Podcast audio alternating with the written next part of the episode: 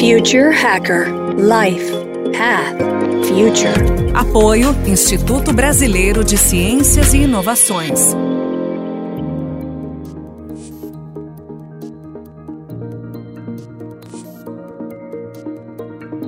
Olá pessoal, bem-vindo de volta aqui o Future Hacker, um papo maravilhoso aqui com o Hugo Rodrigues. Hugo, vamos lá, cara, vamos falar um pouquinho agora sobre o mercado de comunicação, cara. Tá num momento, assim, extremamente disruptivo, né, cara? Anunciante criando personas através de produção de conteúdo, abrindo marketplaces, veículos criando suas áreas de inteligência de dados, agências criando sociedade em startups, quer dizer, um mercado totalmente de cabeça pro ar. Como é que fica a regulamentação do setor né, de comunicação nesse cenário? Cara? Você enxerga uma forma possível de autorregulação harmônica entre as próprias associações de classe, por exemplo? André, essa é uma pergunta que eu não sou a pessoa, digamos, mais preparada para responder, mas eu vou te falar um pouco da minha, da minha experiência, né? E o que pode nos trazer aí no futuro. Nesse momento presente, nós vemos muitas discussões. Você tem o SEMP, você tem a ABA, que é a Associação Brasileira de Anunciantes, você tem a, a ABAP, que é a Associação Brasileira das Agências de Propaganda, e você tem uma série de novas empresas, startups, consultorias nascendo que não, não estão afiliadas a nenhum deles e está tudo certo. Se isso vai, vai dar certo no futuro, vai ser bom, vai ser melhor, a gente, a gente tem que acompanhar. E aí eu, eu acredito que pessoas mais preparadas do que eu, porque a minha vida, o meu propósito inicialmente, André, ele veio muito do, de algo simples. Eu sonhava em trabalhar na área de, de propaganda justamente por ter lido aos 18 anos uma entrevista do Washington Oliveto, e eu fiquei encantado. Estava pensando em fazer jornalismo. Quando eu li a entrevista do Washington, eu falei: Poxa, mas peraí, eu gostava de escrever. Parece que publicitário ganha mais que o jornalista, né? Na época, né? Então eu falei: Pô, eu vou tentar essa profissão porque ela me parece mais fácil de você conseguir pagar as contas. E naquele momento eu estava precisando pagar as contas. Então é como se fosse hoje, se eu tivesse que escolher entrar numa área de tecnologia. Né? O mercado de tecnologia ele tem déficit de profissionais. Então, veja, é, isso acontecia muito, e aí que entra esse papo da, da legislação. Por que, que acontecia muito no mercado publicitário de, um, de, um, de, de ter uma renda maior? O mercado ele nasceu com algumas regras que, que eu não conhecia, mas que tinha lá comissão da agência, que num passado muito distante chegou a ser de, de 20%, e você tinha também a bonificação do, de volume dos veículos, que eh, em princípio eram muito poucos, era rádio, TV, é, publicações, revista, jornal, é, out of home e endomarketing, assim, é, sabe, a mala direta. Era, era um mercado monopolizado e, e onde você tinha uma certa. As agências, né, eu nem, nem sabia disso, mas elas tinham uma certa garantia. O que, que isso aconteceu, André? Assim como eu, como em determinado momento, tentando me, me estabelecer financeiramente, porque é, é naquela época é, realmente não dava para ter um propósito maior do que saber se eu ia ter condição de pagar meu almoço. Era simples assim, entendeu? Então, é, eu peguei e falei, poxa, eu acho que esse mercado ele está mais aberto nesse momento e, e abri mão do jornalismo. Isso também aconteceu com outros profissionais. Por exemplo, você ia ser um músico e você falava, pô, mas espera aí, está sendo difícil ser músico. Talvez se eu montar uma produtora de áudio e ser um produtor de jingles, talvez eu consiga pagar as minhas contas de uma maneira mais confortável. Né? Eu, eu costumo brincar muito, André, que hoje você entra no mercado publicitário, você tem que, que estudar para evoluir como profissional e tem que estudar para ajudar o mercado a evoluir. Então são duas lutas. Se você entra na área, por exemplo, da, da tecnologia, das plataformas digitais, você só precisa estudar para evoluir como profissional, porque o mercado está andando sozinho, entende, André? Esse conceito vinha dessa legislação, que fez com que o Brasil se transformasse numa das três maiores indústrias, mais importantes indústrias do mundo. É, Estados Unidos, Inglaterra e Brasil. Qual é o outro mercado que o Brasil figura entre os três principais do mundo? Isso aconteceu diante dessa legislação. E eu não estou aqui para dizer se era certo, se era errado, mas era um mercado mais próspero. Então, isso gerava aí uma, uma atratividade de profissionais. Hoje nós não temos isso. As comissões sumiram, as bonificações de volume desaparecem cada vez mais rápido, porque todos esses grandes, grandes, essas grandes plataformas, elas sucumbiram, elas sumiram, deixaram de existir. Quantas rádios sumiram, quantas publicações sumiram? Como é que a pessoa vai pensar em, em bonificação de volume se deixando de existir? E agora a gente está nessa, nessa é, nova luta para se encontrar algo que seja é, saudável e vitorioso, é, como a gente teve até hoje o mercado brasileiro reconhecido mundialmente. Eu não acho, André, que vai ser fácil. Por ser algo que, que eu mesmo, estando há tantos anos no mercado publicitário, ainda tenho dificuldade de entender, imagina você, você discutir isso se você pega profissionais com muito mais experiência nesse assunto e você não consegue navegar com profundidade. Então, acaba existindo um nível de bate-boca alto, muitas vezes porque não existe aquela, aquele conhecimento real do todo. E, e eu acho que é isso que está se buscando. Eu tinha um dado é, recente que, por exemplo, nós temos muito mais agências de propaganda hoje no Brasil que estão anunciadas né, pela ABAP, mas que não são afiliadas à ABAP. Ou seja, comparado com, com 10 anos, o número de agências de propaganda aumentou no Brasil, mas o número de agências afiliadas diminuiu. Assim, tem a história da ABA, tem a história do SEMP, e tem sempre aquela dúvida que é, poxa, mas será que eles estão ganhando muito? Será que eles não estão ganhando muito? O que eu posso te dizer, comparando aí o histórico, não se ganha como se já ganhou no passado. É, eu tive o privilégio de ser presidente da Publicis, ainda estou como presidente da, Macan, e o que eu posso dizer é que um presidente de uma agência, por tanto tempo, no total das sete anos a 15 anos, tinha um pacote muito mais atrativo. Eu não estou dizendo que é ruim, mas estou dizendo que proporcionalmente a queda começa desde o topo da pirâmide. Então imagine isso na base. Como nós vamos é, sair disso e, e de que jeito que isso aconteça, que seja melhor não apenas para os publicitários, mas para todos, para todo o ecossistema, veículos, clientes, e obviamente que a gente não perca o poder de seduzir os consumidores, que eu digo seduzir, é, de forma doce, de forma encantadora, que tire um sorriso, que tire um prazer dele ver aquilo, dele interagir com aquilo. Eu acho que é esse conjunto aí de fatores que nós vamos ter que buscar. Para onde isso vai, eu ainda não sei, André. Eu lembro até que há anos atrás, sei lá, 20 anos atrás, você tinha redatores que ganhavam o dobro do salário de, de, de presidente multinacional. Eram outros tempos, né? E, e veja, só para registrar, eu, eu, a primeira vez que eu entrei num avião na minha vida, eu tinha 29 anos. A minha carreira demorou muito para deslanchar. Eu, eu, não estou aqui fazendo nenhuma é, elogio ao que foi, mas também não existiam culpados. Era, era uma coisa que todos concordavam. O sistema de, de, de remuneração era aceito por todo mundo.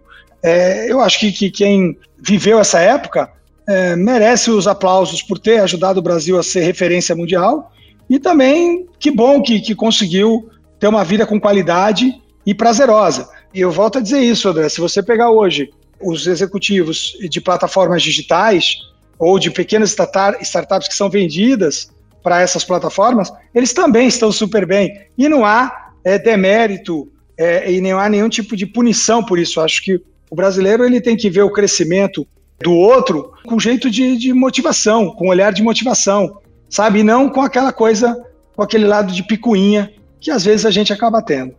Não, perfeito, exatamente. Esse é um ponto bem importante, né? Porque assim, você. Normalmente o brasileiro né, tende a gente a desvalorizar nossos modelos, né? E, e, aí, assim, acho que é tudo uma evolução, né? Quer dizer, a gente passou por essa fase, a gente está, acho que, em outro momento, inclusive, momento agora que as agências, que esse mercado totalmente fragmentado.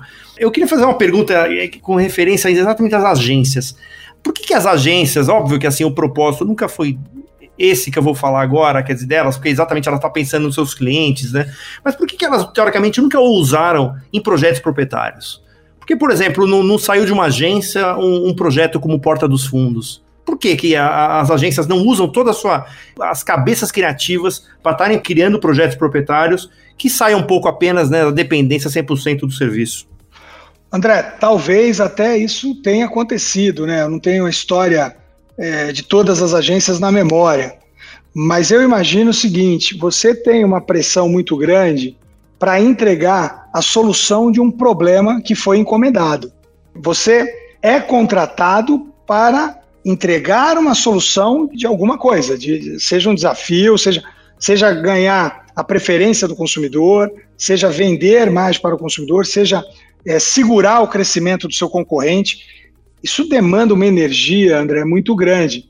E eu acho que quando você para para pensar em algo autoral, precisaria ter um núcleo montado para isso. Porque senão você começa a pegar o dinheiro que entra por uma porta e que tem a obrigação de entregar um resultado e a usar para desenvolver algo personalizado da agência. E aí eu acho que não é justo. Eu tive em, em visitas em alguns lugares recentes, antes da, da, da pandemia, e na China, eu entrei num, num, num, quarter lá da, da, GM, da Chevrolet, e tinha um, um mural grande com vários hubs. Então, várias empresas, por exemplo, a IKEA, ela tem a IKEA, que entrega todos os produtos os quais as pessoas esperam da IKEA, e ela tinha um hub de desenvolvimento e de inovação. Estava no, no, no PNL, né, estava nos, nos custos da empresa esse investimento. Então, quando a gente fala da agência, a agência tem hoje até alguns hubs para desenvolvimento, mas entenda que o dinheiro, o que eu digo de dinheiro é o investimento, ele vem rareando. Acabamos de dar o exemplo da cadeira valor que tinha. Você falou o exemplo de um redator, que tinha redator não, no auge da publicidade, os anos 80, que ganhava mais que um presidente de uma multinacional. Isso existiu. E, e, e, novamente, aqui nós não estamos aqui para avaliar se é certo ou errado, é só o que existiu. Com o investimento rareando, é difícil você ter fôlego financeiro para ter um hub apenas para desenvolver algo que depois você vá para o mercado vender. Fazendo uma comparação simples, você tem, para quem mora em São Paulo, você tem o MASP, e nos finais de semana você tinha aquelas feirinhas do MASP, né? Eu digo, tinha por causa ainda da pandemia, e você tem lá é, artistas, é, muitos deles com talento absurdo, que criaram, que desenvolveram e que colocam as obras para serem vendidas. E, e, mesmo com talento, mesmo com competência, às vezes as, eles têm dificuldade de vender. Então veja que é um investimento de risco. é um investimento de risco. Então, muitos deles fazem isso porque eles não têm uma demanda obrigatória. Se eles tivessem uma demanda obrigatória, talvez eles não tivessem o tempo de desenvolver algo personalizado e super alinhado com o que eles acreditam. Não sei se ficou claro a explicação, André, mas, mas é importante entender que as agências são convidadas a participar de trabalhos para satisfazer anseios de consumidores e não contratadas para pensar em projetos próprios de conteúdo e depois saírem para vender. As agências podem fazer isso, mas elas precisariam ter isso com, com dentro de um caixa confortável. Não, totalmente compreensível, eu concordo. Gênero número e grau, assim, de, assim, isso tem que ser um, um investimento da agência e não de dinheiro do cliente. Exatamente. Agora entrando na parte de comportamento do consumidor, é, os profissionais, quer dizer, das agências, eu não, assim, eu, estou um pouco fora desse mercado de agência, eu não sei se existe, mas assim, vocês colocam antropólogos, sociólogos, quer dizer, pra, porque assim, tem, a gente está num momento tão né, frenético de mudança né, geracional, de, de comportamento, era uma, uma geração de posse que está passando para a geração de compartilhamento, quer dizer, a gente está numa, na minha opinião, você olha uma lupa gigante, a gente está numa mudança muito disruptiva com relação a vários aspectos de comportamento humano. Essas pessoas hoje orbitam as agências, eu estou falando, vamos supor, a gente trouxe até aqui uma entrevistada sobre, muito interessante, sobre economia comportamental, né? Quer dizer, o quanto que as atitudes nossas intuitivas, elas, elas teoricamente influenciam nossas atitudes racionais. Então, quer dizer, esse tipo de tema, isso está sendo debatido nas agências? Sendo debatido nas agências? André, não, não apenas os antropólogos, os sociólogos, mas também como os engenheiros, os cientistas de dados, professores. Existem empresas, inclusive, que nasceram e foram vendidas para agências fazendo exatamente essa entrega. Volta um pouco até o que a gente falou da dupla de criação. Ficou muito grande o trabalho, ficou muito mais custoso, porque você imagina o investimento que se tem para trazer todo mundo isso para a mesa para discutir e você também ter a humildade de entender a visão de cada um de áreas tão distintas, porque você pode pegar um sociólogo e um cientista de dados e imagina, os dois podem estar certos falando coisas completamente diferentes. Ficou mais desafiador ser criativo. E eu digo a criatividade de provocar um pouco daquela aquela sensação de desconhecido que nós tínhamos mais facilmente no passado. E, e as agências estão investindo cada vez mais nisso. Eu diria para você, até essa, essa, essa posição de executive chairman é, vai nos permitir olhar mais essas empresas. E não apenas adicionar ao, ao ritual que nós já temos, mas em buscar um jeito novo de fazer isso, porque é extremamente necessário, André. Assim, é, é, é, é, difícil ler o consumidor, até porque você pega muitas vezes o que eles falam e, e não é o que traduz as atitudes que eles tomam. Você tem gente é, defendendo sustentabilidade que não faz reciclagem de lixo em casa.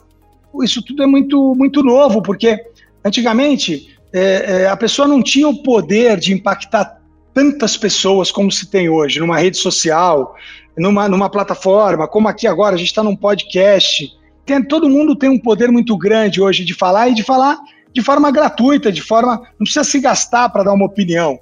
E se você pegar aí esse confronto, esse confronto que nós estamos eh, tendo aí de praticamente de, de pessoas que têm crença absoluta em, em um tipo de lado, isso fica mais tenso, a discussão fica mais tensa. Então é preciso sim é, ter os antropólogos, ter os sociólogos, mas ter também os engenheiros, os matemáticos e ver um pouco, digamos assim, a batata assar.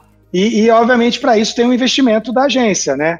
Como eu disse, até empresas já foram vendidas para agências para entregar isso aos clientes. Ficou mais complexo, entendeu? A criação. Ela, e, e não é que ela deixou de ser inspiradora, mas ela, ela tem mais obstáculos. E você consegue ter uma visão, Hugo, assim, daqui a 10 anos, o que, que vai ser o, o, esse mercado? O mercado de comunicação, você consegue ter um, uma visão do que vai ser esse mercado daqui a 10 anos? Uh, André, se, se eu soubesse o que vai acontecer daqui a um ano, eu, eu, eu te garanto que eu não contaria aqui, eu estaria montando uma startup para vender isso, entendeu? Volto a falar, esse tsunami, né, o Cortella fala muito isso, de informações e de acessos que nós estamos tendo vai criar um novo tipo de comportamento. Essa pós-pandemia é algo muito desconhecido. A gente não sabe o quanto isso vai nos afetar ainda emocionalmente, o quanto isso vai afetar o jeito de nós consumirmos. Eu prefiro te dizer o seguinte: se daqui a um ano, dois anos, todos nós estivermos vivos e, e evoluindo de alguma forma, e de uma forma mais apaziguadora do que nós estamos vivendo hoje, do que esse confronto, né, essa, essa coisa pô, extremamente gritada, de lados opostos, né, ou você é de um lado ou você é de outro. Poxa, já vai ser uma maravilha para o mundo. Quando a gente fala de 10 anos, eu espero de coração que a gente esteja bem diferente do que nós estamos vivendo agora, porque me parece algo radical e, e tudo muito extremado, sabe? Então, é, eu, eu espero aí de coração que e pelo menos nos, nos, próximos dois anos, que eu acho que é mais factível, a gente continue tendo as evoluções tecnológicas, a gente tenha mais segurança nas redes, mais segurança nesse universo digital, que é algo novo, que é algo. O brasileiro é um dos consumidores menos preocupados com a segurança no mundo digital. E eu torço também para que a gente fique um pouco menos agressivo nas opiniões, que a gente seja mais humano, que a gente entenda que uma pessoa que, que pensa diferente, ela não precisa ser aniquilada, cancelada, e, e, e, alguma coisa que, que você não saiba, que você fale, você pode ter o direito de pedir desculpa verdadeiramente e não seja colocado numa cadeira elétrica. Eu acredito que nós estamos aqui para evoluir. E, e, se nós tivermos medo de evoluir, obviamente com, com pavor do que pode vir a ser o tipo de crítica, o tipo de penalização por isso, nós vamos nos tornar um, um mundo cada vez mais fechado e dando mais espaço para quem grita mais. Você sabe que tem uma pesquisa feita há alguns anos que mostra que o brainstorming, de novo, eu gosto de juntar um pouco os pontos, chamar todo mundo para debater, antropólogos, ciência. O brainstorming ele tem alguns questionamentos, André, porque as pessoas mais desinibidas elas tendem a fazer com que as ideias prevaleçam mais do que as pessoas tímidas. E não necessariamente as ideias das pessoas desinibidas são melhores do que as ideias das pessoas tímidas. Estou dando um exemplo de uma pesquisa que fala dos riscos do, do brainstorming. Poxa, que bom seria se daqui a 10 anos a gente tivesse essa consciência e falasse para aquela pessoa que está na mesa sem falar nada, dizendo, poxa, eu quero ouvir a tua opinião. Sabe, e a tua opinião vai ter o mesmo peso de, daquele cara que falou a reunião inteira. O mundo, e a gente está aqui, está muito desigual. Está muito desigual, é, financeiramente, culturalmente, em termos de, de, de, de assuntos de desigualdade, de gênero, de raça, e nós deveríamos hoje, em 2021, se perguntassem, né, há 10 anos atrás, poxa, a gente imaginaria algo mais evoluído. Não, perfeito, cara. Ótima resposta, porque eu concordo em gênero e grau. E a gente fez até uma, uma entrevista aqui com o Paulo Lima, que ele falou mais ou menos parecido, você, assim, eu quero que pós-pandemia a gente não volte ao antigo normal, né? E a gente evolua, é exatamente esse ponto. Eu até falo que a entrevista do Paulo Lima é imperdível, irretocável, uma aula em todos os sentidos. Eu ouvi inteiro, os três blocos. Parabéns a você, a entrevista foi brilhante. Não, que ótimo. E essa aqui também, então, eu tenho certeza que a audiência está adorando também te ouvir. E eu queria, chegando aqui ao final, eu queria deixar que se você deixasse as considerações finais e te agradecer aqui profundamente, né, de prestigiar aqui o podcast. Objetivo é exatamente falar com muita gente, com cabeças diferentes, exatamente que quem faça né, toda essa curadoria seja audiência. A gente, a gente é só curador, a gente é um hunter dos hackers, né? A gente quer que a audiência, que teoricamente faça essa melhor curadoria. Tirar um pouco aquele paternalismo aí, né, normal de, de, de veículo. Então eu queria primeiro que você deixasse a consideração final e te agradecer muito aqui, Hugo. Eu vou terminar reforçando o que a gente acabou de falar. Eu acredito que nós deveríamos viver a era da união, sabe, em torno das dúvidas.